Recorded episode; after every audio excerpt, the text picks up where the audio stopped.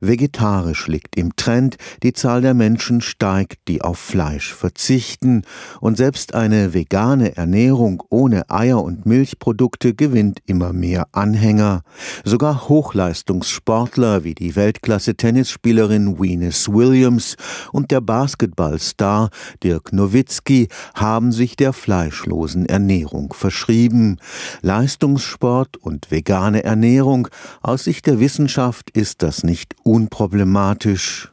Gleichgültig ob Freizeitathlet oder Spitzensportler, für den Muskelaufbau braucht der Körper Proteine, also Eiweiß, und das findet sich vor allem in Fleisch, Fisch, Eiern und Milch.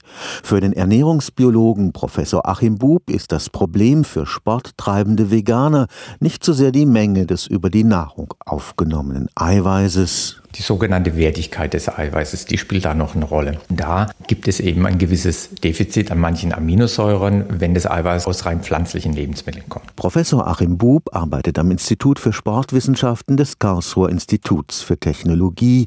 Er weiß, wer als Veganer Leistungssport betreiben will, muss besonders genau auf die Signale seines Körpers achten. Es ist wichtig, sich über die Besonderheit der veganen Ernährung Gedanken zu machen, um dann die Lebensmittelauswahl zu treffen, die trotzdem dann noch zu einer ausgewogenen Versorgung aller Nährstoffe führt. Das ist dann bei der veganen Ernährung nicht so einfach. Da sollte man schon wissen, wo kriege ich dann wirklich alle Vitamine und Spurenelemente, Mineralstoffe her. Mangelzustände können bei Spurenelementen wie Eisen auftreten oder auch bei manchen Vitaminen. Ein Mangel beim Vitamin B12, vielleicht bei dem einen oder anderen B-Vitamin auch noch. Das sind die wesentlichen Punkte, auf die man achten muss. Und auch die Versorgung mit Energie muss sorgfältig geplant werden. Ein Leistungssportler, da reden wir von Menschen, die zehn Trainingseinheiten oder mehr pro Woche haben. Wenn die sich jetzt noch mit ganz viel Zeit um die Ernährung kümmern müssen und dann auch noch viel Zeit aufwenden müssen, um die entsprechende Energie